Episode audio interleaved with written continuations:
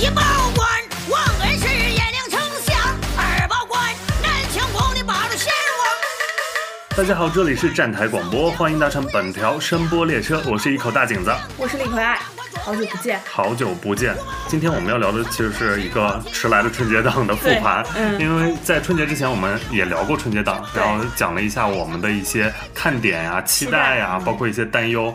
然后我们今天刚好就来复盘一下，看看我们之前猜的是不是对，然后我们最后看到的成片是否和我们之前的预测，然后相互能应验。对、嗯我有一个猜对了，《满江红》卖的最好哎，是啊，我反正是啥都没猜对。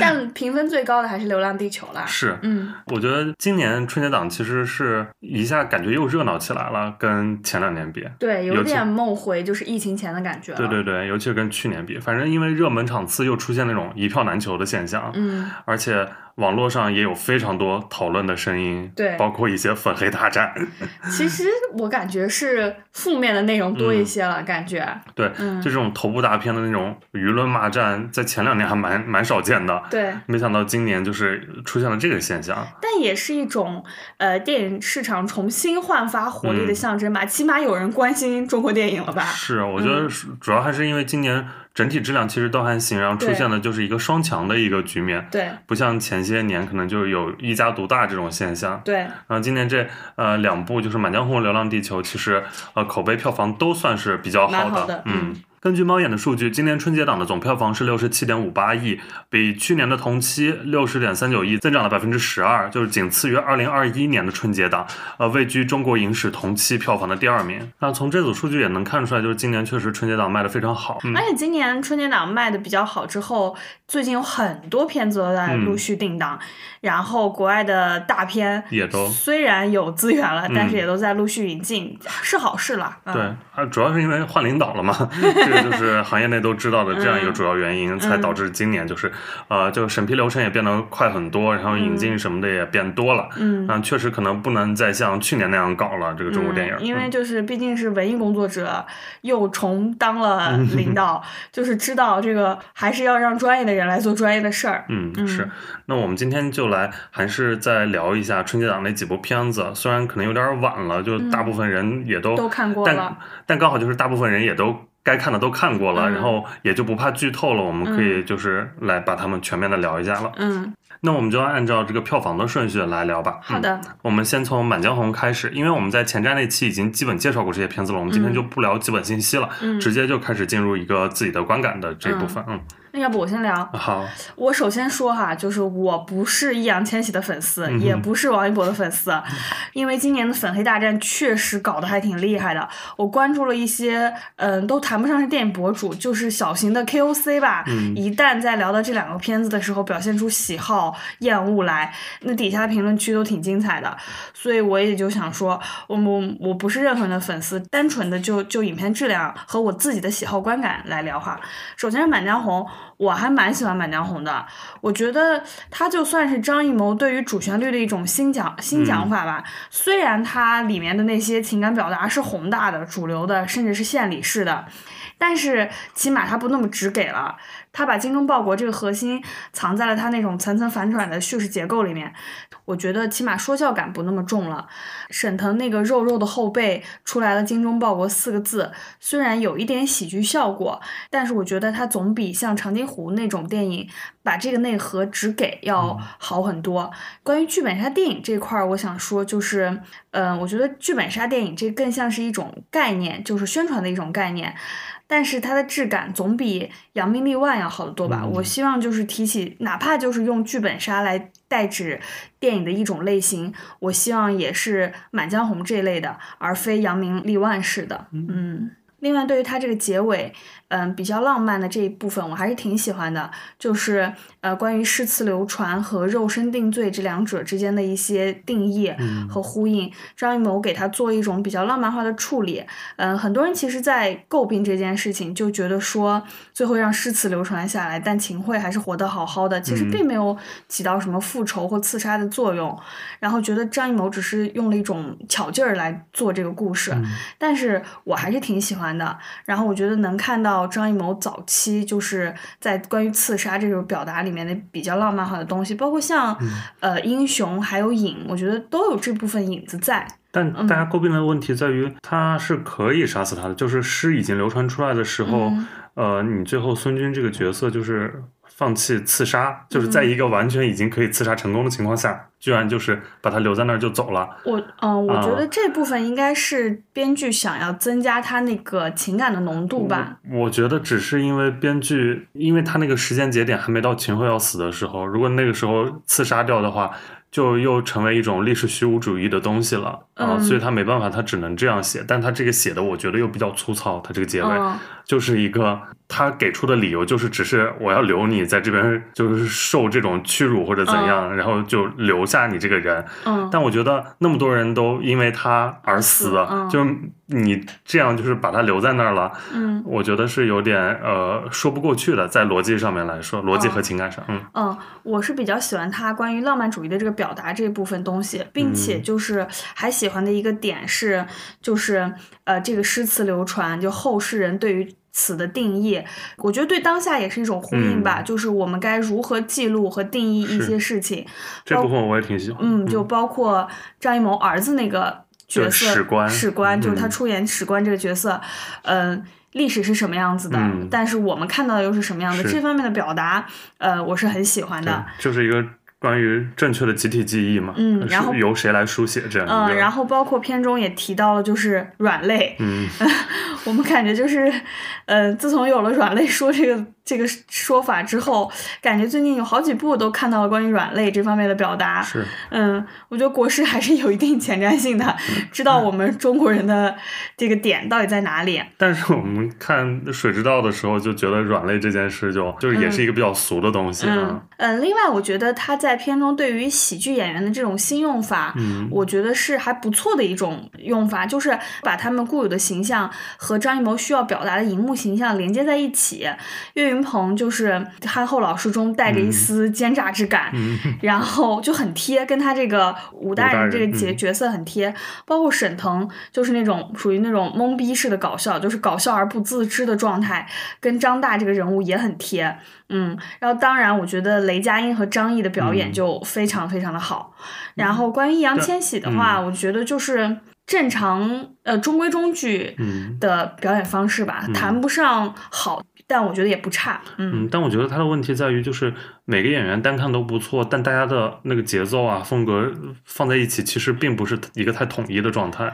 嗯呃，就是喜剧演员是喜剧演员，他们自己的那一套逻辑，然后千玺是千玺，张译是张译，雷佳音是雷佳音，反正就是嗯单看都不错，但是你就在整个这个这一出戏里面好像都不太一样，而且像你刚说的沈腾那种懵逼而不自知的，但你又联系他最后这个角色的真实身份，嗯你觉得他应该是那样一个状态吗？，对啊。。但我觉得张艺谋用叙事上面的这个反转，把这个缺点其实遮掉了。嗯嗯，但我觉得这些演员自身，就以沈腾来说，他那个白花花的肉后背，嗯呃，上面写“精忠报国”这几个字的那一幕出来的时候，我在那场大家确实是有在笑场，因为它很像一个恶搞的部分。嗯 那“精忠报国”刺的也不是那种，甚至也没敢给太多镜头，因为给的越多越好笑这件事。对对对，这我承认。对，所以就是他的严肃性，其实在那个节点是不该被消解的，因为他已经到后半段了。嗯所以我觉得这都是一些遗憾的地方，嗯包括沈腾这个的这个这个演员的用法是否这样用是合理的啊？嗯，另外我看了一些就是对于编剧的一些访谈，嗯他们最早其实是想做一个一镜到底的版本的，嗯然后我还挺期待，如果这个故事能拍成一个一镜到底的版本，会是什么样子？我觉得这样在影影像质感和嗯调度上，反倒能呈现出一些张艺谋厉害的东西是在。但是很遗憾，没有看到这个一镜到底的版本。对，嗯那样肯定是一个更有电影感的做法。但他肯定确实是最后根据实际情况，这个是难以实现和操作的。对，甚至最早编剧的那一版剧本里，他最后是要做一个科幻的一个 结局的。我还挺好奇张艺谋拍科幻的。我觉得这个还是有点扯了，因为我也就是有看采访，好像最开始就是张艺谋跟编剧陈宇说，就是去要看一个宅子，然后在那个宅子里想要做出一出戏来，嗯然后才写了《满江红》这个故事。嗯但其实《满江红》给我的感觉，我觉得它就是还是一部定制电影，就是嗯专门就是为春节档、为高票房、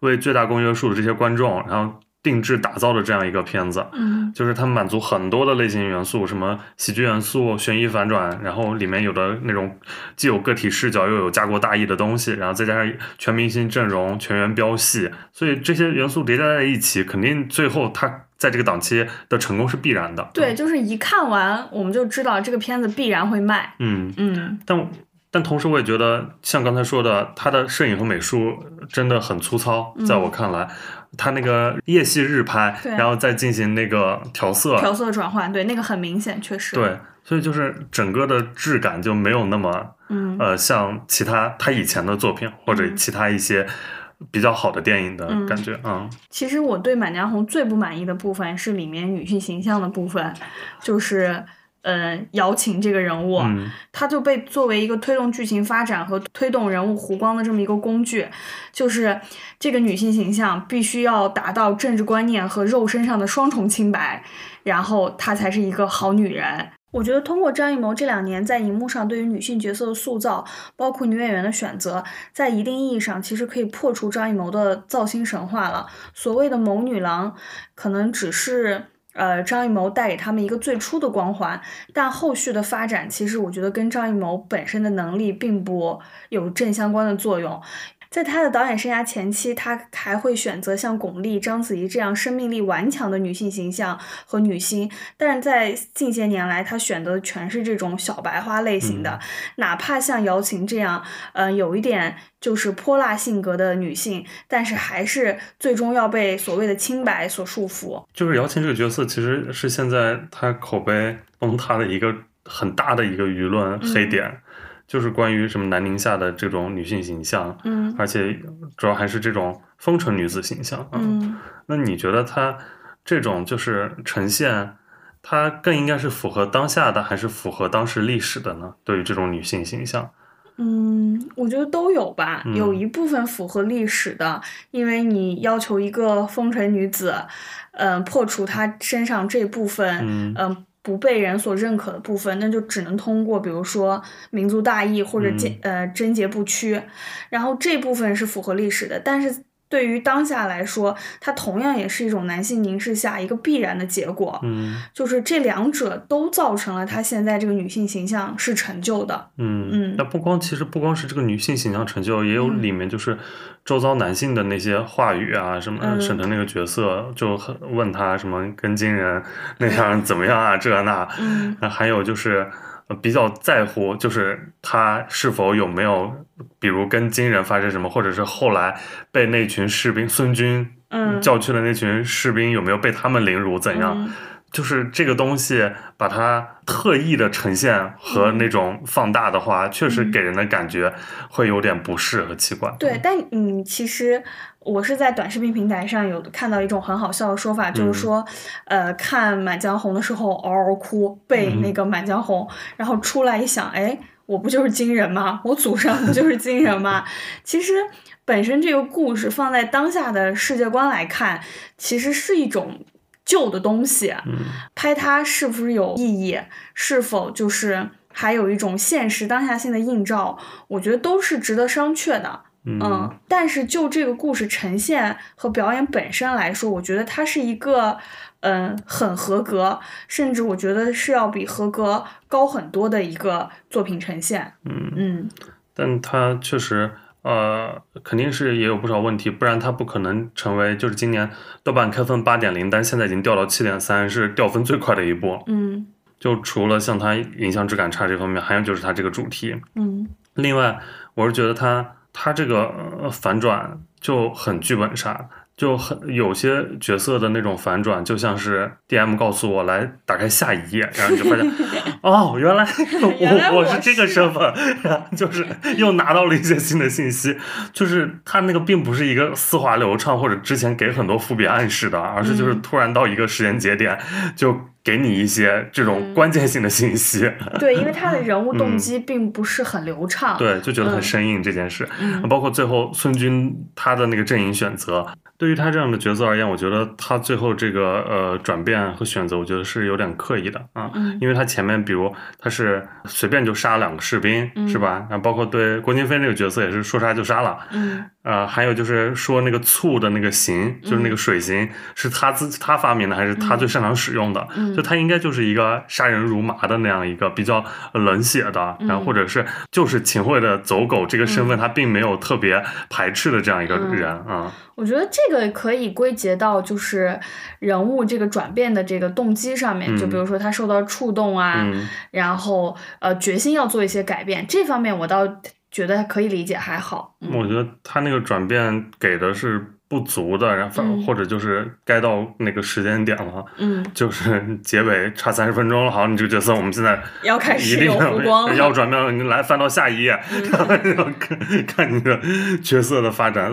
呃，我是并不是特别满意，我觉得他这个剧作上还是有很多这样的一些小的问题的啊。对，嗯，不过这个票房这次确实还不错，也是国师这么多年职业生涯的最好成绩了。嗯嗯对，其实他这电影虽然就是呃视觉风格上比之前他的作品差，但是他自己的元素还是确实非常多啊。对像你刚说英雄式的那种刺杀的故事啊，对影中的那种替身桥段啊，包括他那个宅院的调度，其实也很大红灯笼高高挂啊。嗯还有就是像嗯姚琴那个角色是精灵，可以对应金陵十三钗那种啊尘女子。呃，商女舍身这样一个，还有就是呃，像《悬崖之上》里面的这种密信的传递，嗯，嗯这种一个麦克风放在那里，呃，所以我觉得可能老谋子在这样一个时间节点然后，也是想把自己最擅长的活儿都拿出来，嗯然后再加上比较贴近年轻观众的比较娱乐化的这样一个本子，嗯啊、的呈现，我觉得嗯他自己应该还是也拍爽了吧，嗯，对。嗯然后这部之后，我又短暂的爱上了雷佳音一下，因为就之前 就是关于他跟汤唯的那个负面新闻，那次我还是比较反感的。然后这个里面他确实演的很好，是。又短暂的爱上了雷雷大头一下。嗯，嗯，包括就是他那个朗诵，当时我就觉得真好，那个情绪，对。但也会奇怪，我当时也为什么觉得了，嗯。结果就是发现，哎，有这样一个替身梗，对，这个我觉得还写的蛮妙的，嗯，嗯。这个剧情。其他的一些，比如像配乐呢，这次其实配乐是韩红做的，嗯，那段就是因为很多人觉得比较抢戏，嗯，啊。那段豫剧，嗯。我觉得是配的蛮好的。嗯。他那个的呃计时出现，嗯。其实在一定程度上是弥补了他剧作啊，包括嗯。表演上一些割裂的东西。对。他用一个很大的东西把一些缺点其实遮过去了。他就做一个形式非常强的一个过场，对。啊，告诉你啊，下要下一段了，就是要翻下一页了，这对感觉，，而且那段豫剧真的很魔性，我后来就是反复听了好多次。嗯，嗯，那就是后面全军覆宋这个，其实我觉得还是一个非常张艺谋审美的东西。对，就是大，奥奥运会，对，就是大，就是你说人多，在奥运会上一群人就是在附送一个《满江红》，也非常合理。对，然后还是这一部分，但是也看到很多那种营销的视频，嗯，那个就结尾 那就开始玩尬的了。就是影片结束之后走字幕的时候，突然有一些少年或者怎样的人站起来开始豪情满怀的附送这个东西。这样的视频我在微博上刷到的时候，就只敢看影像，不敢把声音点开。是，我是就是以一种很猎奇的视角在看这个东西。OK，那其实呃，《满江红》我们就说这么多吧。嗯，我们现在就讲下一个片子，流浪地球《流浪地球》是今年票房排第二的，它目嗯前票房是三十五亿，猫眼预测是三十七点六四亿，嗯它其实是大年初一当天的单日票房冠军，嗯那它初二被《满江红》就直接反超了，这样也可以看出，咱们中国人现在目前对于好电影的定义还停留在层层反转这个层面上。我觉得有一部分这样的因素吧。对，但是他二月四号开始就是又重新回嗯。到日冠了，也就是那部分看完《满江红》的人，如果再选下一部的话，《流浪地球》它的口碑确实也非常坚挺，它豆瓣开分八点三，嗯。然后目前还能保持八点二，它是整个春节档呃豆瓣评分最高的一部。对，它是有一部分很固定的，就是 IP 受众的。对，嗯，所以其实这两部、呃、这个双强、呃都有各自的一部分非常支持它的、比较忠实的它的核心受众啊。嗯我觉得《流浪地球二》，我自己看完，我因为是呃年后看的，就是初七之后回到北京之才看的。我也是，嗯，然后那个时候我没想到，就是一个应该是大年初九那天嗯。晚上，一个工作日晚间，嗯能有那么多人在电影院里，就是 IMAX 厅做的是满场，嗯。呃，可见就是和大家今年的这个春节档，在春节之后，大家还是非常乐意去看他们的。就是这个长长线的效应还是不错。是，嗯然后我当时最大感受就是，呃，这就是成熟电影工业体系才有的产物。对对对，他做的太成熟了，就像，嗯，当然有的人一开始第一波那种吹上天的说什么比肩诺兰啊，或者维伦纽瓦，我觉得那有点过了，或者库布里克呢，当然都够不上，嗯。但是你确实能够够得上像罗兰·艾默里奇或者迈克尔·贝这种。对对对对因为，我那我们当年就是看着他们这种呃嗯科幻啊、灾难这种大片，然后成长起来这部分影迷就觉得今天的东西不是够得上他们的当年，而是就是一个达到好莱坞一线的标准了。对，啊我觉得就是技术层面确实做得非常好，是就跟好莱坞现有的这个大片比，就是完全不露怯。嗯，嗯因为包括他一开场那个特供片头，嗯那个我在。我觉得我应该是第一次见，或者嗯其他的是太小了，就是他居然能做自己的一套那个片头，包括把三个出品公司都做在一个片头里面。嗯因为只有像以前好莱坞的大厂，像迪士尼、华纳，他们都经常会有一些给一些专门的片子做专门版本的那个片头。嗯但没想到这次就是《流浪地球》也在做这件事情，嗯那就是要向他们看齐的一个姿态。嗯对，尤其是我在那个激光 IMAX 厅看的，那个效果真的是担得起“炸裂”两个字。是然后就一开场那个太空电梯和第一场那个空战戏，嗯真的看呆了。我没有想到，就是能在国国产电影里面看到这种水平的内容。是，嗯它比第一部要好非常多，就是整个这个视效上面，嗯嗯，你就看到中国科幻这样的呈现，很难就是不感到就是非常激动、非常骄傲的那种民族情绪。虽然我们很排斥这部对，分虽然我，们日常 老在骂中国电影，嗯然后又在排斥一些民族情绪的东西，嗯但是你看到，就是尤其是看到国人，看到跟你嗯共享同一套文化体系的人，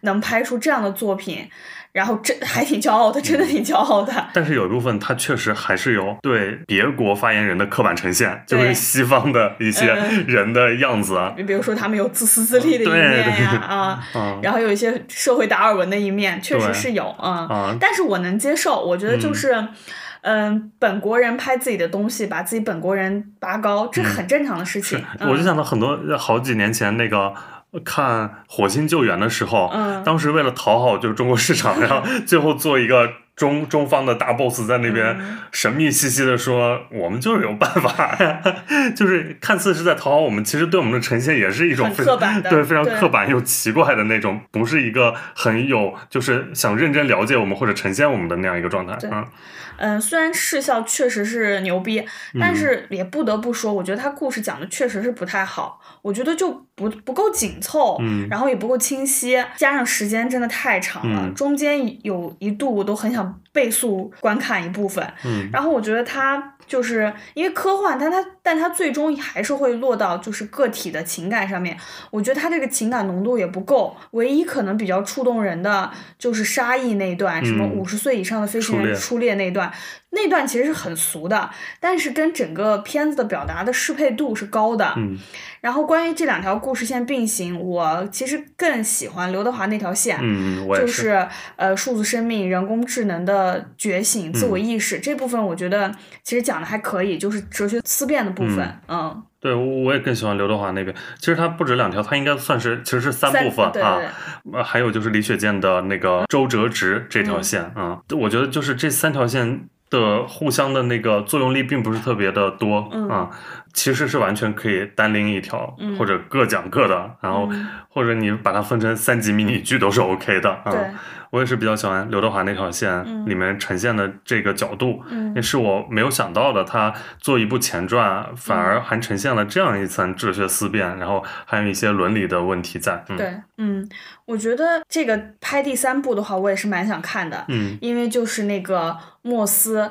他自己就是有了自己思考能力那部分，然后他其中他后续可能会探讨一些关于永生啊和奉献啊，对于生死的思考的这种部分，我是挺期待的。嗯。就尤其是经过疫情这三年，就是大家对于生与死的思考，包括对于什么样的人要牺牲，什么样的人该牺牲，嗯。嗯，如何奉献，谁去奉献这个议题，我觉得大家都会有各自的一些理解。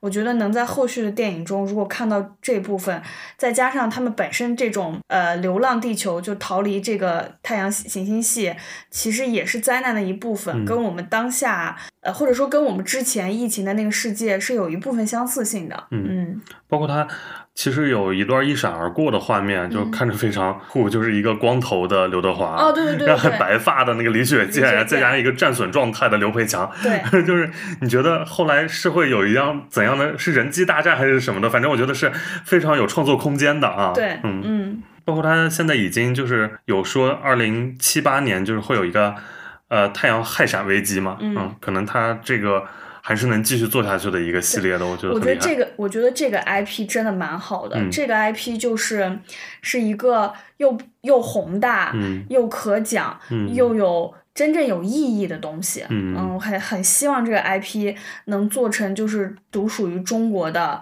一个科幻的呃里程碑一样的内容。嗯因为它本身它这个题材就是包括科幻片，它就带着那种张力，就是你时间和空间的维度被无限放大之后，然后嗯身处其中的人就非常小啊。嗯就算是嗯它里面六十个小时一天，但也不过是人类进程一个超薄的一个切片啊。嗯然后承载着几十亿人口，这样地球也就是一颗小小白点嘛。嗯所以就是一切都好像也不值一提，但一切又让人心潮澎湃。这种巨大和渺小之间的这种对撞感，我觉得是呃非常看起来非常爽的。嗯，嗯那你在这个片子里就是对吴京，嗯，就是之前那种战狼 PTSD 的感觉，你有吗？嗨，嗯，好一些，好一些。我觉得他挺适合那种憨傻直男，就做一些呃追求那个王志的那些可爱动作啊那种。嗯对对对，就是那一段，我就觉得居然还行，没有让我多反感。对对对，嗯就是好像反而解了之前那种腻，让让人就觉得就是憨憨傻傻还有点可爱嗯，然后他还就是不是还就是自我致敬了他那个经典的手势的时候，我甚至觉得有一点好笑。是，嗯，然后那其他比如那些笑点呢？什么北京房价，哦，那个有笑一下，那个我旁边的人也笑了一是是下，嗯，就是咱在因为这个这个点跟咱们生活离得太近了，啊就还蛮好笑尤其我。们我们因为都是回北京之后看的，对然后影院里面在那个点的时候都会有笑。我也很期待，就是北京房价几百块一平的时候，是，嗯那那个呃吴孟达的出现呢？嗯，我觉得那一段是感人的，但是那一段做的我觉得有点硬哎。嗯我觉得那个特效没有特别好，对，我就觉得他整个脸就很硬，就很明显有一种特效感，特效感。对，就是他前面的特效已经做那么厉害嗯了，为什么在吴孟达那一块儿就做的很硬？是嗯、就是那个还原度还是不够。对，因为其实里面的吴京，我觉得应该也是有做减龄处理的。对，就包括刘德华也有做减龄处理，我做我觉得做的都非常细腻，非常好。嗯，但到那个吴孟达出现的时候，那个转过来，我就觉得这张脸是有问题的，对对对对，并没有那样有下半部分，嗯嗯就觉得很让人觉得很不太对劲，就是反而把那个本身要有的感动，然后稍微消解了一些。嗯那这个片子里就其他呃演员的表演呢，你有没有印象深刻的？嗯，我觉得其他人就中规中矩吧。嗯，嗯，然后李雪健呢？嗯，因为我我看到李雪健大部分也都是那种比较伟岸、比嗯较就是比较正直的那种形象，我觉得跟他一贯的这个形象是适配度是高的，就没有什么问题。嗯不是，难道不是《渴望》里的大成吗？我第一个想到的是那个焦裕禄了 啊，渴望里的你你也年纪 你也太老了吧，刘慧芳和大成你，也太老了吧。对对，他确实最近都是这种，包括《万里归途》里面对，也也是这样的形象，嗯我觉得，呃，反倒是，嗯，朱颜曼姿那啊。个形象，我觉得还挺有趣的，嗯，就是到最后。我觉得有趣的部分可能是就是选取了这么一个女性形象嗯来作为一个传承人，人嗯。呃和发言人，我觉得这点起码是让我觉得就是舒服的，但啊、嗯。其实就是包括呃李雪健和朱颜曼姿他们的很多对话呀，一些呃台词，我是觉得还挺尬的。嗯，嗯，但我觉得他们好像确实应该尬一点，就是对我而言，因为他们就代表的就是 呃，玩尬的的人，哎，不能这样说，反正就是有一些离我们生活比较遥远的话术啊，对在他们口中出现。嗯，那那个小女孩的表现呢？就正常，正常是就是一个正常呃小孩演员，但我觉得他那个车祸那个梗实在写的有点老气了啊，嗯就是那种意外，嗯。嗯，我觉得也可能正是由于意外，才能让他就始终无法释怀吧。嗯嗯包括这种其实呃科幻片呃或者是这种大片里的这种父女线，也是在好莱坞蛮常见的。啊对对对，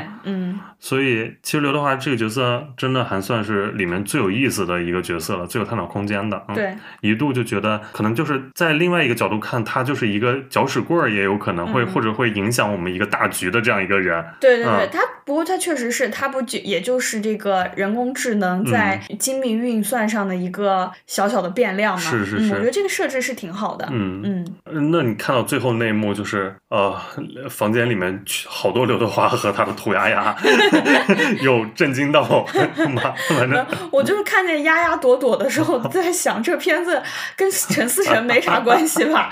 我第一个看到丫丫朵朵的时候，就觉得好像。但丫丫本人但丫丫本人？是有了，但是我就想着这片子很像是陈思诚拍出来的，没有啦，开玩笑啦，还是郭郭帆还是牛的，嗯对，反正我最后看到就是一大堆刘德华，然后包括又看一大堆小房间的时候，嗯。我就还是挺震撼的那种多维度空间里面的一些东西。嗯，我觉得这就是就包括漫威啊，嗯。包括之为就是之后的呃一些科幻跟这嗯相关的，都是要做多维度，嗯。要做平行宇宙的嘛，嗯。嗯，是大势所趋，嗯，对，所以还蛮期待，希望郭帆能继续往下拍。对我希望就是嗯、一部比一部的工业水准高，嗯，嗯那我们就说完《流浪地球》，我们嗯说下一部，就是它票房排第三的是《熊出没伴我熊心》啊、我但我们俩其实都完全都没看过。但有一个就是我们之前前瞻时候有在想，这部到底能不能破十亿？它嗯不光破了十亿，它十三亿，是整个这个系列的最佳，而且是今年的第三，好牛啊！它从大年初二开始就是单日票房第三了，就是嗯你很多像无名他们都无名深海根本挤不上去，就是基本上你票房能超过《熊出没》的才能赚，对对 对。超不过的基本上就是输了已经。嗯。这个系列真的是好厉害，而且它豆瓣开分七分，稳定七分，口碑也不差。很厉害，对，很多就是嗯大龄一点的或者家长朋友，嗯。甚至都觉得还不错，看下来嗯。啊、就是它的就是很适配一个合家欢，在今年尤其比较缺少一个合家欢片子的时候，这部就跑又跑出来了。嗯，嗯，我今年不看了，明年明年说不定就会自己单独进影院看一下，先立一下这个 flag。如果他明年还有的话，应该会有哈。他不可能不拍啊，对 拍明年赚成这样。明年明年我们聊一下这个片子，好不好？嗯，期待了。那现在就是第四名是《无名》，嗯无名》的票房是八点零五亿，然后它的预测最后应该能到一个八点八四亿的成绩。嗯它是几部里面算豆瓣开分比较晚的，六点八分，然后目前降到了六点七分。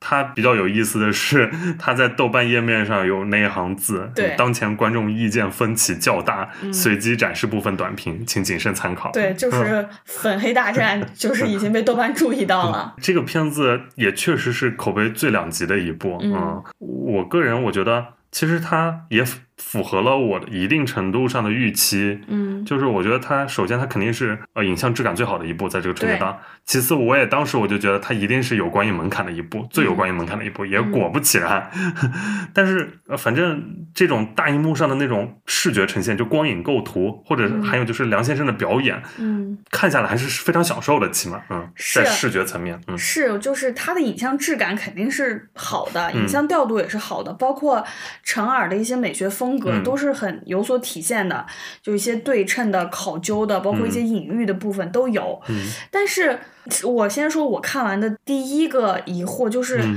它有必要把它做成这种非线性叙事吗？就有必要把这么一个简单的故事切得这么碎吗？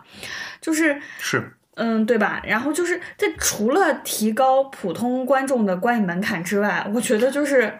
啊，就逼感重一点嗯以外，我觉得没有意义。就这个故事完全可以顺顺当当的讲下来。但很多非线性叙事不都你可以拿这个问题来问他吗？是，但是、啊、昆汀，低我觉得低俗小说，我觉得你有必要拆我觉得成那样吗？我觉得昆汀嗯的里边就是是有一定内在逻辑的，但嗯他这个剪的，反正就他这个跳的，我没有找到一个内在逻辑，也许我可能还需要再拉拉片或者、嗯。呃二刷以后，嗯。嗯，然后呃，我之前是看过陈耳的书，陈耳的文笔其实蛮好的，嗯。这个片子也跟也有点像那种短篇小说式的那种，叙事了，有文学性的那种对，有文学性的。然后说到人物这一块儿吧，我一直觉得这个片子很割裂的点在于，它其实是一个文艺片。它嗯虽然一直在说自己是这次是一个商业剧，商业片啊，对商业巨制，但其实它内核是很文艺片的。但文艺片是需要用一种精神系统去搭建人物，就你这个人物可以呃前史背景都不明，可以说话就是支离破碎，这都是他精神层面的一种体现。但是你拍商业片是要用行为逻辑，要用合乎情理的行为逻辑去组装这个人物，才能让观众认同。但陈耳在这里面就是用了一种拍文艺片的形式去做这个商业片的这个人物的这个逻辑，嗯所以我觉得才会有那种不太通顺的感觉。就包括他用了王一博，嗯还在做这个他这个卧底身份反转的这个悬念。王一博不可能会演一个，就是从头到尾演一个日本人的这个走狗鹰犬，对吧？我觉得就是还把这个悬念留到最后，我觉得就很好笑。嗯，但我觉得这件事确实是存疑的，在我看来，是我啊后来就是看到的那个，就是另一种解读，说其实一开始想这个角色，他就是做一个反派角色，其实王传君那个角色才是真正的卧底，才是那个哦无名。那我倒不没看到这一层，我反正嗯我就对、呃王一博这个角色的这个最后的行为逻辑和动机，反正是觉得存疑的。对，就是包括它里面有一些表演，就是那种鬼魅一笑，嗯，那些我觉得跟他那个人物就不太符合对合。他给梁朝伟的一些动作表情，然后而且暗示应该是他把周迅那个角色杀死了，对但你发现这些就没有发生吧？啊，那那一场戏在已经就是到那个地步的情况下，为什么还要给这样一套表演呢？对，你就不太理解。包括他跟梁朝伟的那场厮打的戏，嗯，也是一种就是要对方置于死地的那种对那种力度，并不像你像呃之前《风声》里面也有那种假扮是嗯怎样，或者他只是通过声音就是给对方一个错觉，嗯其实里面并没有打成怎样、嗯或者呃发生什么。嗯，我觉得那种处理才是对的嘛，嗯。但现在你看《无名》里面，你就觉得呃前后是有一些矛盾的地方。嗯对，就是我看到那个分析，我觉得很有道理的一个点是，就是王传君那个角色其实才是真正的卧底，嗯王一博这个角色是盗用了他的身份。如如果你接受这种设定的话，其实他那个很多人物的逻辑，就是嗯我再回想他的一些表演的细节，我觉得就能能对得上了。嗯包括如果这个人，如果王传君这个角色。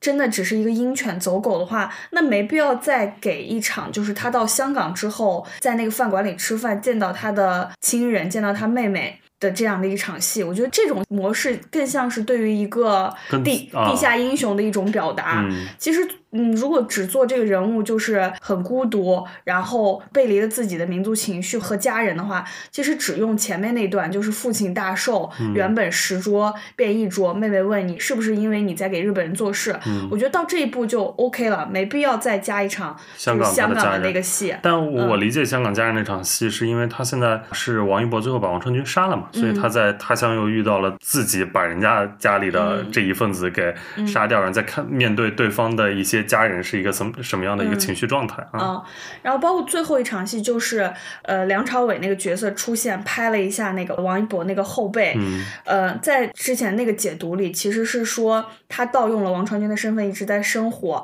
然后是被呃那个梁朝伟过来复仇。我觉得如果用这种解读的话，也也是合理的。嗯就是说，其实就是后面的有一部分戏是补拍的，嗯。呃就包括那个他们俩在那个饭店见面，因为就是梁朝伟那个角色说要撤退了，然后呃留王一博那个身份继续潜伏，继续执行任务，那段其实都是补拍的，嗯。嗯，所以我觉得还挺有意思的，就是这个片子它本身，呃，这种叙事手法，它其实就像在做一堆拼图，然后扔到你面前，然后让你自己拼凑这个事件、这个故事的全貌。嗯但就是，呃，我们就又在通过一些戏外的信息和猜测，也在试图拼它原本的样子。对，就我觉得这个里外的这层呃相互映照的感觉，还让我觉得蛮有趣的，嗯，也是他自己营造出来那种独特的腔调吧。对对对嗯对，陈耳是一个很有腔调的导演。是，嗯，我还蛮喜欢他里面一些镜头的，就比如说对于门呀、窗呀的那种对称构图，嗯一看就很有格调。我还挺喜欢的一个镜头是，就是呃大鹏饰演的那个唐部长站在两面旗下面，然后青天白日旗和日本的国旗嗯各一面，然后他站在下面，那个镜头我觉得嗯隐喻意义还蛮蛮好的，也很嗯漂亮。然后嗯，嗯他就是一个要做一个选择，然后包括大家都在摇摆的一个状态、啊，对对对，就是对于他这种骑墙派有嗯一个、呃很明显的一个表达。嗯然后包括里面一些食物也是有些隐喻的，嗯呃，排骨啦、拿破仑蛋糕啦，包括那个生腌虾，我挺喜欢的。嗯就是挣扎跳动，然后被吃掉。嗯然后包括梁朝伟这个角色是否能吃得惯日料，然后表达了他身份的这部分的内容，还有里面一些动物，就是。呃，被炸掉一只腿的一个呃野狗，嗯。然后还有那只就是叫做罗斯福的日日本柴犬 嗯呃，包括还有就是情报部门一直在吼叫的那个狼狗，嗯。都对应了各种身份吧，我觉得做的还蛮好的。因为我觉得它呈现确实就是那种特殊年代、嗯。那个动乱时期的那种，好像是立场选择问题，嗯。但其实它更深层次还是在讲一个求生还是求死的选择题。然后里面的这些，比如像它瘸腿的狗、待宰的羊，还有淹死的虾，对，就嗯包括那个虾有一个。呃，跳出来，嗯然后那种就是一个求生欲的展现。嗯其实动物的本能，它就是要求生的。对，呃，人也一样，嗯但还是有一部分的人，就是无名的人，他们可能会选择求死，是因嗯出于理想啊。嗯所以我我还蛮喜欢就是这些对应关系和表达的，嗯而且我我是觉得看梁朝伟的表演真的是很享受啊，对。在这个片子里。嗯。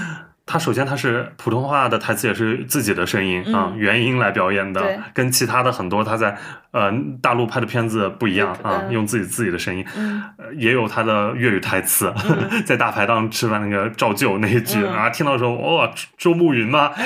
那个感觉，对，就梁朝伟的表演，当然在大荧幕上看当然是享受的，嗯。但是，但你能在这个电影里面看到太多就是其他角色的影子了，嗯周慕云、周慕云易先生、陈永仁 对还有传情报的陈永仁，对，就是，哎呀，就是自我重复和自我致敬的部分也有一点多了。啊，当然，不可否认，梁朝伟就是一个著作等身的人，嗯他就出现在那里，很容易就让观众会联想起来。嗯嗯，我是觉得他其实跟陈耳风格的匹配度还是很挺高高的，对对对。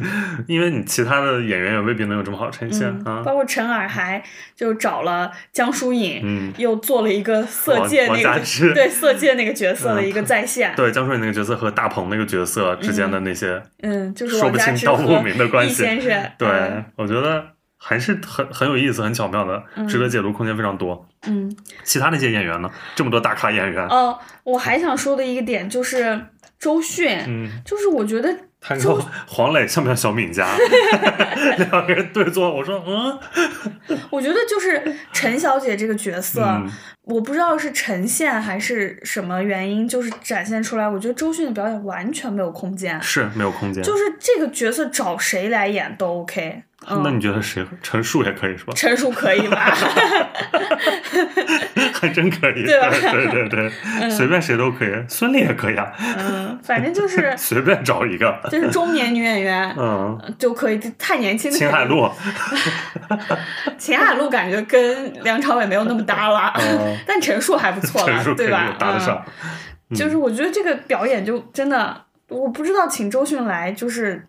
我觉得，就对于周迅来说，完全没有空间。周迅这么好的演员，拿到这么一个没有空间角色，所以周迅就带了自己家的张婧仪 也进入了这个剧组。嗯但张婧仪的角色，那个表演，我就觉得能看出啊，就是有差，有比他们那些就很生涩。对，嗯尤其是他跟王一博的那场戏，也是、那场对手戏，也是王一博在里面，我觉得比最差的一场戏了，就两个人感情的这部分内呃，容，有婚约那部分对对，在洗手间那一段两个人的台词，我觉得是糟糕的。就很像那个呃《色戒》里面，就是大家在学生时代，就他们在话剧团时代的那种表演。是，嗯。其他其实我觉得王一博的表演还是在及格线的啊。我觉得就是没有完成的太差，就正常。嗯我觉得是陈儿给他的戏就没有那么多露怯的戏。就是跟那个张婧仪那场就算露怯了，对因为要感情戏，然后又是台词多的那种嗯比较静的状态，又要说很多有情感的台词。嗯但是他在里面有一场，就是我觉得还蛮帅的，就是他殴打日本人的那场戏，那场戏能拉回很多他在我心里的这个好感度。那场打的确实蛮漂亮的，是嗯但那场他打的不错，我觉得陈耳拍的一般，嗯。就镜头上面来说那场，嗯，但是也有一场非常残酷的一个镜头，就是，呃，王一博、梁朝伟和王传君 在就是同一个画面里，嗯那个用电影脸来描述是有点残酷了，就是对比真的太明显了，嗯，包括王传君也对很好，对因为他太适合了。甚至大鹏也很好，然后就显得王一博，我对王一博没有恶意啊，但是对比真的太明显了，嗯，尤其是他跟，因为他跟王传君的对手戏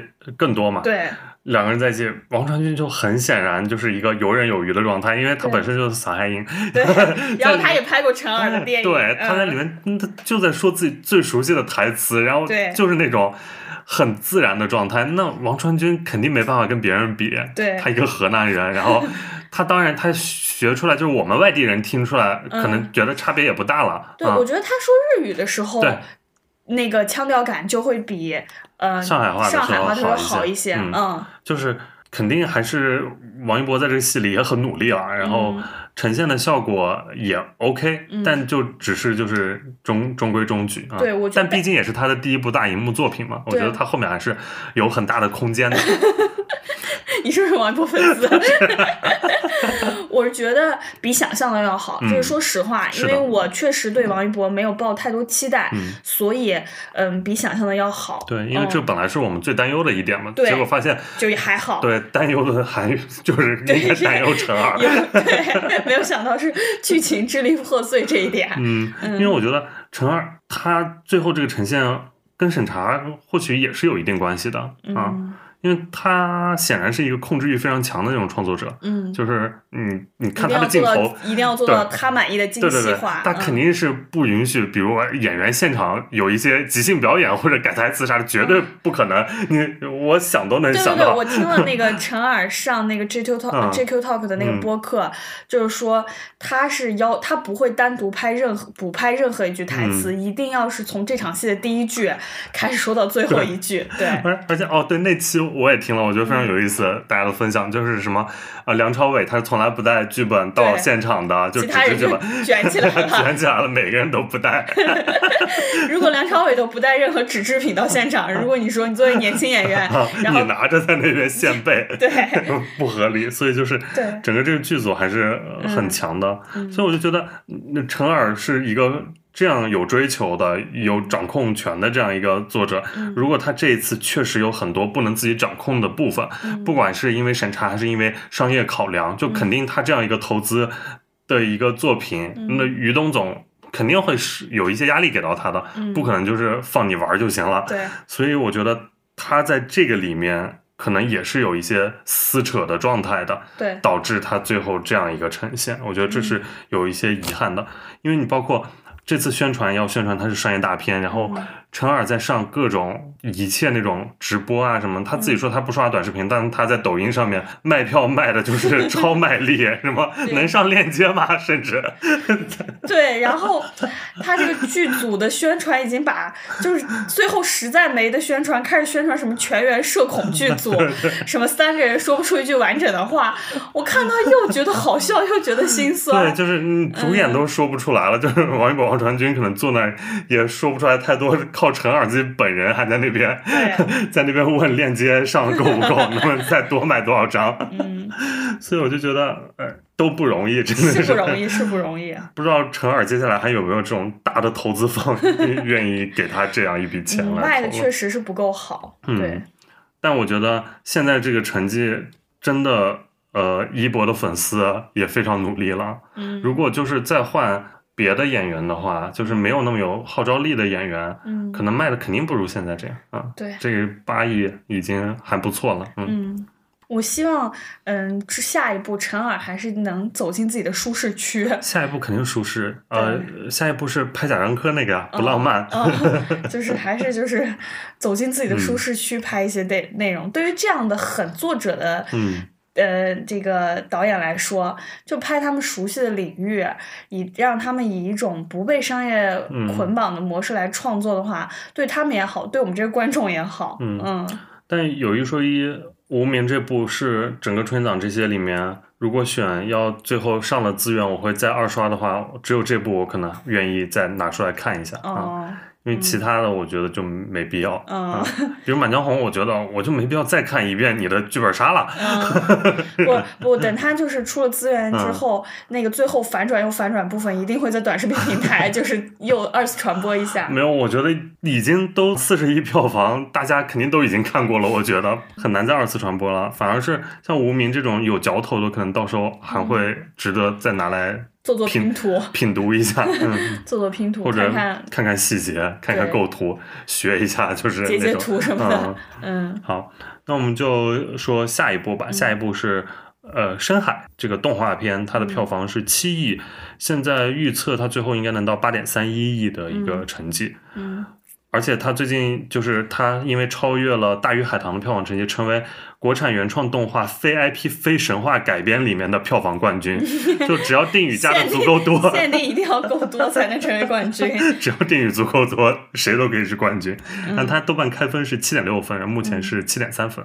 嗯，我觉得我对深海的评价，我觉得他是整个春节档最炫目的，也是最走心的一部。我觉得他那个画面呈现就像是嗑了药一样，嗯、是啊，哦尤其片头那一段，无比绚烂。嗯、我。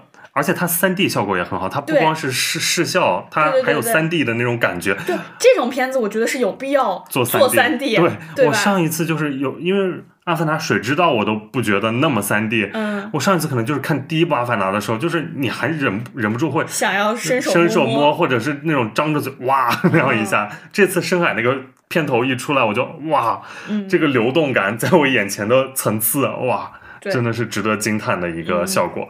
它这个三 D 效果，还有这种粒子水墨的呈现，对我觉得都非常厉害。对，我觉得它这个特效水平也是，就是呃，跟《流浪地球二》一样，就是拿去拿出去，嗯，跟好莱坞比就不露气。它这个拿出去跟皮克斯、跟梦工厂比，我觉得也不露气。我甚至在皮克斯梦工厂都没看到这样的一个效果，嗯因为流浪的我也看到，就我们只是比肩了嗯。啊，但这个就是一个全新的一个嗯。啊呈现，嗯。我觉得很厉害，因为它也入围了柏林电影节嘛，就是嗯。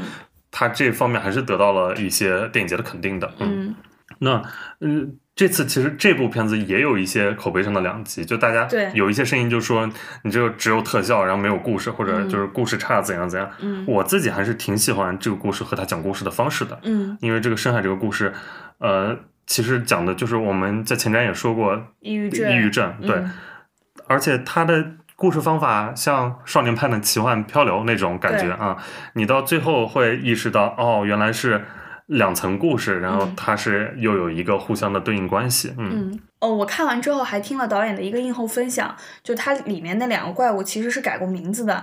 那个丧气鬼最早是叫红鬼，海精灵其实叫梦魇，就是原本的这两个名字嗯可能就更贴合它这个故事的表达。然后这两个故事改过名字，包括那个最后的正能量结尾，结尾大家嗯一看就是知道整个团队在故事呈现上是做了一些妥协的。是。嗯包包括导演之前就是国庆之后的那那一一系系列的表达操作，嗯。就看得出来肯定是经历了一个长夜的，嗯嗯嗯，我本身是有一些情绪问题，所嗯。以我是能 get 到他这部分的内容，就是，呃，他片头最后写献给走过长夜的你，嗯其实挺感动的。但是不得不说，就是那个最后结尾的正能量这部嗯分，其实也直接打破了我对整个故事的一个代入感。嗯嗯，他其实是想要达到某种意义上的解脱，但是被所谓的亲情又羁绊了一下，呃，其实是虚假的我们都知道是虚假的。但是本来就是我的那个眼泪最后没有掉下来，就是因为这一部分，就是他的他的父亲、他的后妈，嗯就是呼唤着他的这部分，让我觉得很不舒服。嗯就自己作为我就是情绪上也有一些问题的人，我知道很多问题是没有办法来解决的。嗯嗯是，但是我觉得就是这部分的情绪问题能被呃电影呈现，或者是一部春节档的这样的嗯。电影呈现，就已经是很难得的了。就是嗯。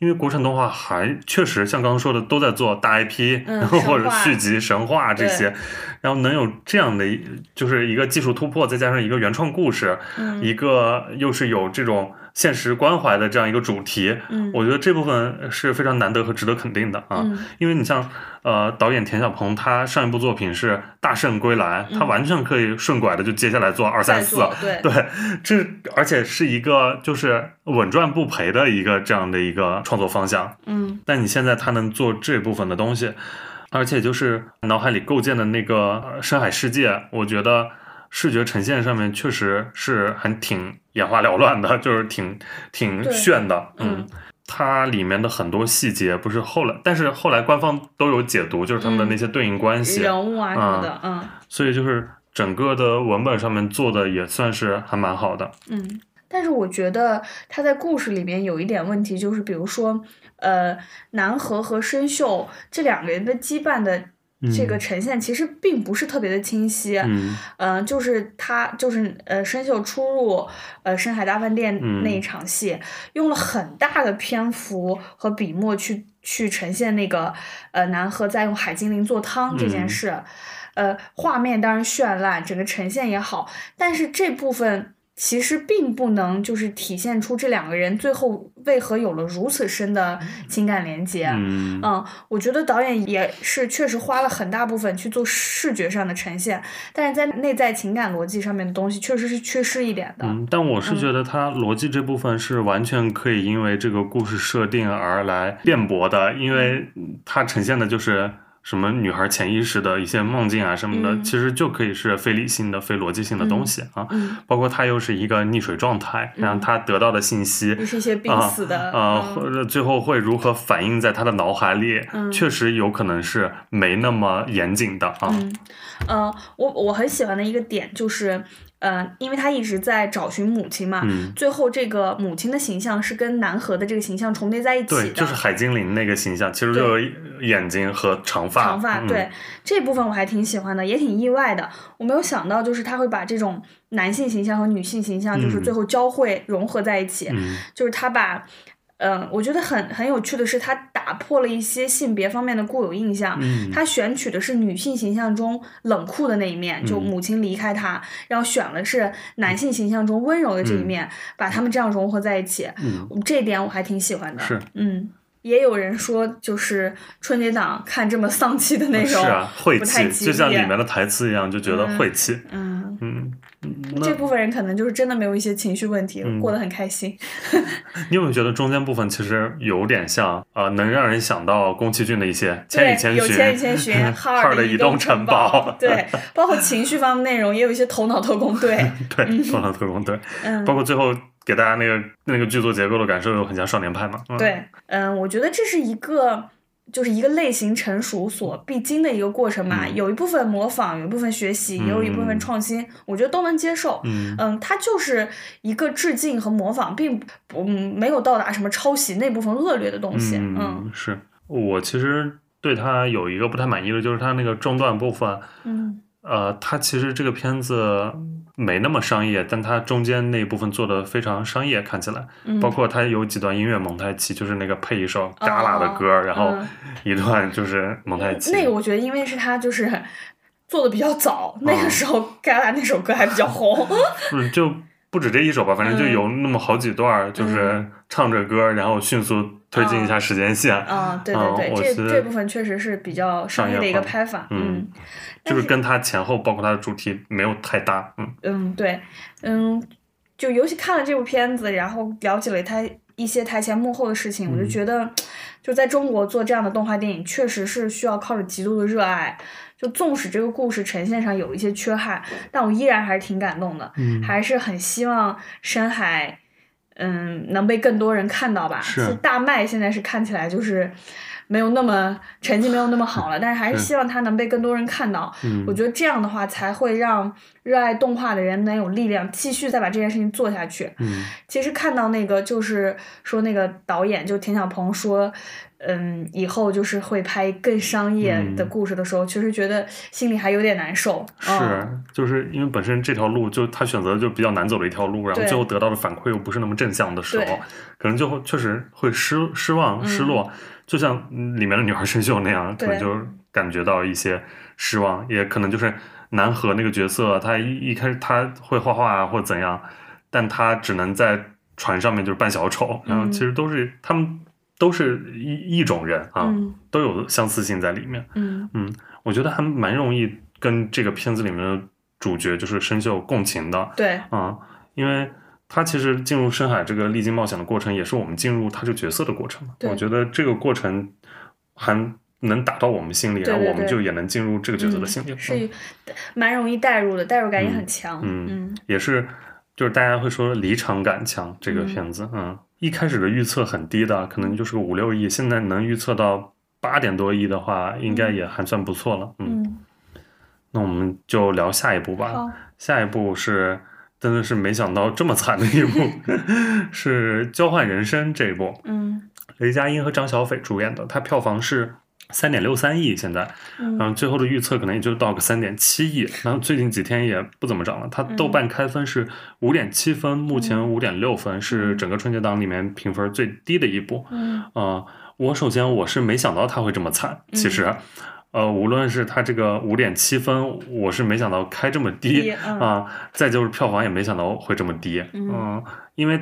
它是我一开始觉得标准的一个春节档的东西，嗯。合家欢的，又轻松啊，然后全年龄，然后嗯。又最后又能上一个亲情的价值，也不用费任何脑子的一个片子，嗯时长又短，怎么最后就是得到这样一个反馈？我是没想到，嗯，今年的那个竞争对手比较强吧？是，嗯，嗯其实这部对我来说，其实比我想象的要好。嗯就是我看预告片的时候，我以为就是它是很多是关于爱情的部分，啊啊爱情，但其实爱情的戏的部分并没有那么多，嗯它更多的其实是在讲一种理想型的完美家庭，嗯就是关于父母爱情呀、亲情羁绊呀这嗯部分。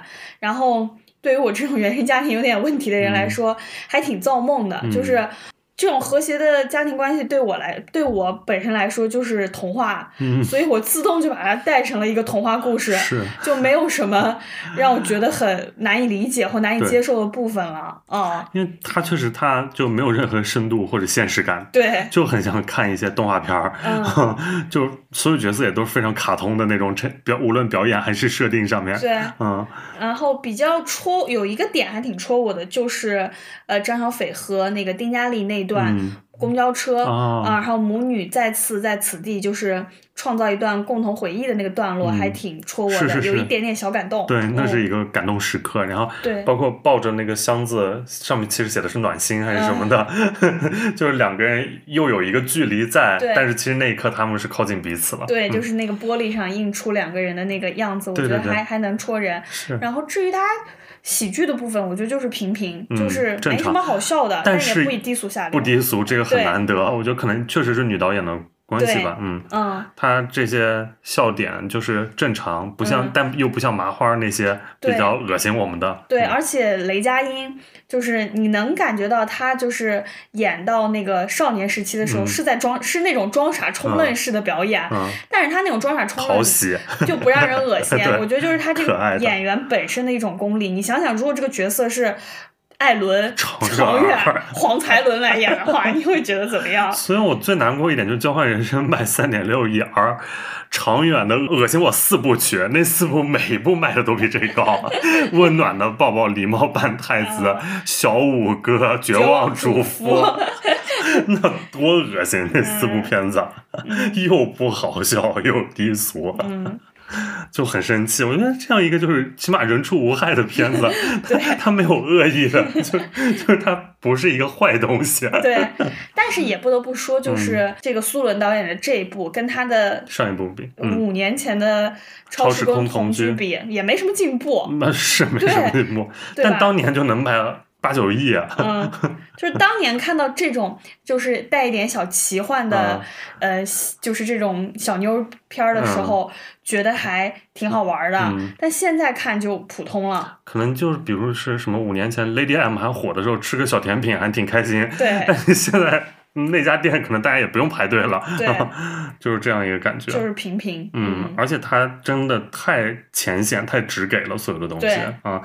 本身这个设定其实不新鲜，就这种换体啊什么的对，就整个都很简单粗暴。包括嗯最后奶奶那段要上价值，对然后跟大家输出一些话，嗯，都非常的直接，都不用你观众自己去没有任思考。何解读空间。不不思考，就是最后一段已经给你把主题都讲清楚了啊，嗯你就收获完就走就行了。嗯还有中间那个情节上面也很粗糙，我觉得有的地方，比如奶奶她一直说那个账号密码，嗯，最后就就找到了，想到了也不是一个什么对多有重要的一个数字，一个关键情节，芬的东西，对结果就不是。就不是。我觉得嗯嗯，就很挺意外的。嗯包括张佑浩那个角色，我觉得稍微有点、呃嗯在这一群人里面有点拉垮啊，嗯，无论是表演上还是形象上。就是小孩装大人的感觉。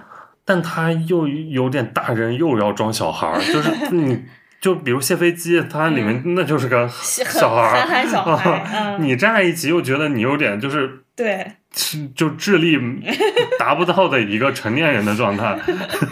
因为张浩不是在那个《风犬》里面 也演过一个，就是感觉智力上面不是特别高的一个那也小孩。又好多年前了。你现在这个角色，首先我看不出来他到底是一个啥年龄阶段，嗯，他到底上不上学？他是成年人吗？他不是成年人，但是他们俩又在玩一些就感觉很小小孩在玩的一些东西，就像当时所以他是未成年，但不读书。他他们这个就像是当年那个二哥来了怎么办一样，啊就是高中和大学小孩在玩一些就是很幼稚的游戏但戏它。里面又有感情线，按理来说他又应该是一个可能十八岁左右的角色，反正他应该是没上大学，嗯，反正看不出来就文化程度，对对对对对对，就天天一开一开场他就在一个学校里，然后结果发现是老年大学，对他不上学哈，对呀、哦就正常就这个年龄段也得有点作业或者啥，也不说是放寒暑假还是怎样，就不上学啊、嗯也不工作，就是那是在干什么？所以我就这方面还是没有得到一这不就些。有可解读空间了吗？就让你产生了一些疑就是惑。困惑，它只会让我困惑，但就是也不知道该怎么解啊这些题。嗯，还有那里面孙燕姿歌我还挺喜欢的，逆光那一段，对对对拍的还是呃就让人有点向往那种嗯，就是那段那个，游戏厅那段戏对拍的还挺梦幻的，挺梦幻的，嗯，就是童话故事嘛。是嗯行，反正童话故事也不卖座了，真的有点嗯，不知道令人没想不知，道素伦下一步会拍什么，不会还就是在这里边走不出来吧？也不知道有没有资方还找他拍，有点担心。嗯因为他就是，如果就是这样拍行活，其实应该也还不错。就是嗯我觉得也比恶心我的那些对对对对喜，剧要好吧。要跟开心麻花那类恶心人的东西比，那我还是愿意看他了。嗯嗯，行，那我们再说最后一部吧，嗯就是中国乒乓，你没有看。对我没看。中国乒乓在我这里印象就是搁这儿搁这儿搁这儿呢，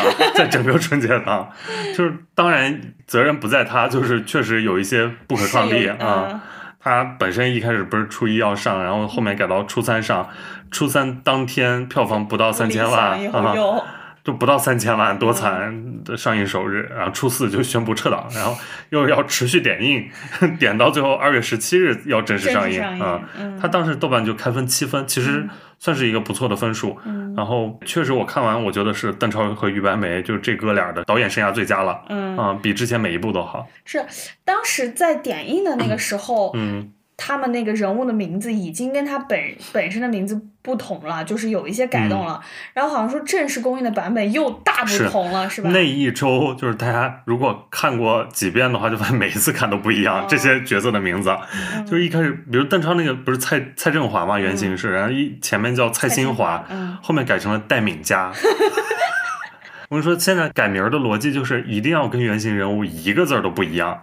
之前可能你就稍微改一下，比如有点谐音，或者是改个字儿什么对。，把马文革改成马文和，但现在就叫白明和，就就是要跟马文革完全不重叠。嗯，每一个角色都这样，就王涛以前叫黄，之前叫黄涛，然后现在叫黄昭，丁松、丁峰、龚峰，就是你就发现以前就是你可能改一个字，嗯暗示性又很指向性太强了，嗯好像改两个字大家就对不上去了一样。就是我觉得这种有点自欺欺人的行为，对电影伤害也蛮大的。你包括。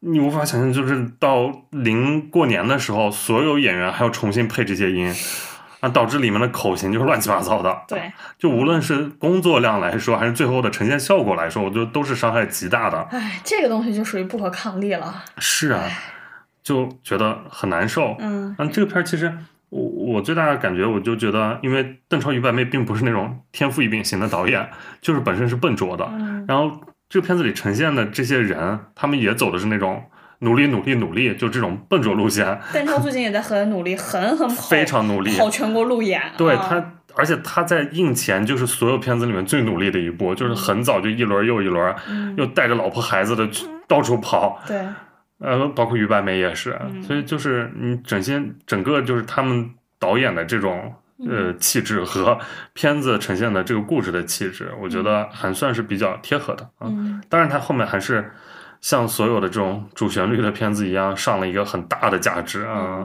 这部分我是不太满不太满意，但是也觉得无能为力。他们。嗯。里面其实有一个角色我特别喜欢，是阿如娜，嗯，阿如娜这这两天又比较火，对啊，《狂飙》里面演的那个角色是，李宏伟。对那个角色就是很演的很好，对，然后最近抖音就是发了好几条那个就是阿如娜那个角色嗯，的一个就是单人的那种花絮啊嗯什么的啊，也有在蹭稍微蹭一蹭狂飙的热度。是，反正在中国乒乓里面，阿如娜演的这个角色叫陈文，嗯，她是陪练是吧？对一个陪练一个冠军登上领奖台的垫脚石，嗯。然后就是一个，然后后来他就离开了，他就是一个体制的弃子啊，相当于他是呃整个队里面打一个某一个类型的球的第二好的，嗯。就仅次于呃徐魏洲那个角色，然后就把他选出来来练另外一一个一位队员，所以他就当时选他。就意味着他永远不可能再去那个国际舞台上面打了，嗯所以我就觉得这种其实就是一种集体叙事下的一个个体悲剧。我觉得有这部分观众还挺难得的，在这个片子里面，嗯而且他这种才是绝大多数的国内运动员的缩影啊。对嗯，嗯嗯，这部反正虽然还没有正式上映，但一直在点了。过两天我也会去看一下这部。对，我觉得其实。包括这部在内春节档的片子都还蛮值得一看的对啊，如因为它毕竟是一个头部档期，它在整个这全年的里面肯定都是第一梯队的片子，嗯我呃，不管是要呃制作上还是其他维度来说，肯定都是能值得看的片子才在这里啊。嗯所以大家有时间可以可以都看看可以都看看，就是嗯有一些就是视觉比较厉害的，可以就进影院，比如《流浪地球二》对，或者是《深海》这种。嗯然后剩下的。呃，也可以在到时候上了视频网站的时候，也可以拿来就是看一下现在中国电影都长什么样了，起码知道这样一个 嗯嗯，之后因为定档了也非常多的片子，对我们有我们感兴趣的片子也会拿出来跟大家分享。啊对，陆续聊。就一下感觉确实影院热闹起来了。对，这个市场活了。嗯，嗯，好，那我们就呃今天就说到这里，我们下期再见。期拜拜待。